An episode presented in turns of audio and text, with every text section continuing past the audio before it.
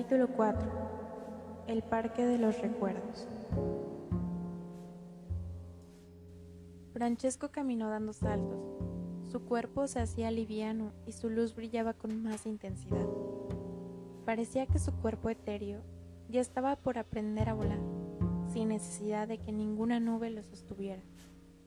Pensó qué tonto había sido el haberse atado tanto a la vida en los últimos meses de su enfermedad apegándose al dolor, al sufrimiento. Si hubiese sabido que esto era tan especial y tan fascinante, no hubiera dudado un segundo en abandonar la vida. Quizá pueda ayudar a las personas que están sufriendo en la cama de un hospital, bajar y mandarles alguna señal para que sepan que aquí arriba está mejor y que no vale la pena seguir prolongando una agonía. Mientras flotaba por los pasillos del cielo, se cruzó con Ariel y le pidió que lo llevara al Parque de los Recuerdos.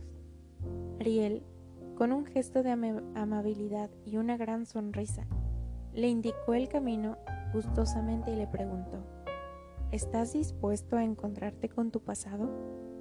Francesco se rió diciendo, el mío sí que es un pasado pisado.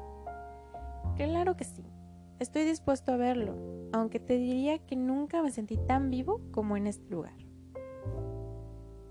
El Parque de los Recuerdos era un bosque de árboles de cristal, con todo el verde en su esplendor y con todo el perfume de los veranos a la hora de la siesta. Estaba habitado por pájaros como los de cualquier parte de la tierra, pero mucho menos temerosos y más libres. Ariel se paró al lado de uno de los árboles de cristal y con un chasquido en sus dedos en la copa del árbol se formó una imagen, como la de una película. Cuando Francesco pudo ver con nitidez, se asombró al verse con seis años de vida, en su primer día de clases, impecablemente vestido. Iba camino a la escuela en el auto de su abuelo, un viejo cascarrabias con un corazón de oro. Él era el encargado de cuidarme, porque mis padres nunca estaban, siempre demasiado ocupados con sus tareas como para ocuparse de mí. ¿Qué sentiste ese día? No recuerdo nada con respecto a tus padres. ¿Qué es lo que recuerdas? Nada. No recuerdo nada. Te mostraré otra escena. Ese día que me muestras lo recuerdo con tristeza. Fue el día en que falleció mi abuelo. Yo tenía 10 años y lo extrañé por muchísimo tiempo. Tu abuelo estuvo acompañándote en todos los tramos de tu vida hasta que le llegó el momento de partir del cielo, de volver a buscar un destino en la tierra. Te mostraré otra escena. Ah, esta es más reciente. Estoy en mi trabajo, discutiendo con mi esposa. Ella está enojada porque no me ocupo de ella y de mis chicos.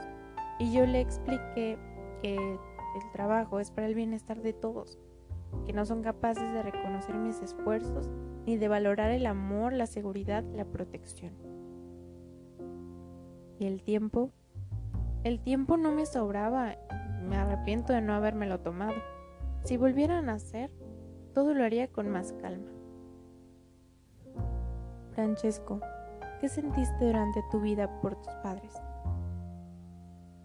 Mm, sentí que los quería, porque me habían dado la vida, pero estaban muy lejos de ser los progenitores ideales. Ellos apenas pudieron con sus propias vidas, menos aún con la mía.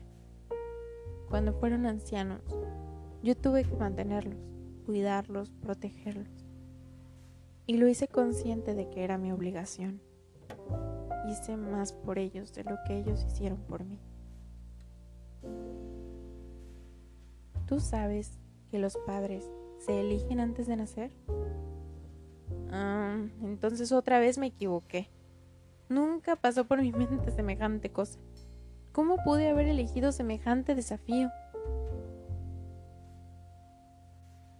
En su momento sabrías lo que estabas haciendo. Dios te da un espíritu para que crezcas, para que se lleve una experiencia de vida enriquecedora. Cuando eliges a tus padres antes de nacer es por algún motivo en especial. Quizá te gusten los desafíos, quizá no se equivocaron ellos tanto como tú creíste. Tal vez tu función fue mostrarles sus errores y enseñarles lo que es vivir como un hijo. También piensa que los pudiste haber elegido para cuidarlos cuando fueran mayores.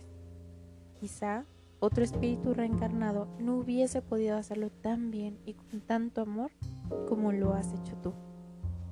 Quizá tu destino haya sido que los aceptaras tal como eran, y el solo hecho de que te hubieran dado poco o menos de lo que te merecías forjó en ti una personalidad más fuerte, más independiente, y ellos te han dejado crecer con mucha más libertad de la que tienen los hijos que son ahogados por recibir tanto amor. Lo más difícil para los padres es mantener el equilibrio. No hay nada más que la vida para enseñarles dónde están sus aciertos y sus errores. Ningún padre se levanta por la mañana trazando un plan para hacerle daño a un hijo. Si así fuera, estaríamos frente a una mente enferma. Ellos se equivocan, pero siempre pensando que en el momento en que actúan están haciendo lo mejor de lo mejor. La actitud siempre es positiva, aunque su comportamiento termine siendo negativo. El amor de un padre hacia un hijo es incondicional. Hubiese sido bueno para ti no haber vivido con rencores hacia ellos. Piénsalo bien, por algo, antes de nacer, los elegiste. Francesco se quedó por unos segundos mirando fijo la imagen de su niñez y reflexionó. Cuando menos quise parecerme a mis padres, más terminé pareciéndome a ellos. Yo tampoco fui un buen padre, pero es cierto, mi intención para mis hijos siempre fue positiva. La imagen fue desapareciendo y casi sin darnos cuenta, el viento nos levantó llevándonos hasta una gran nube.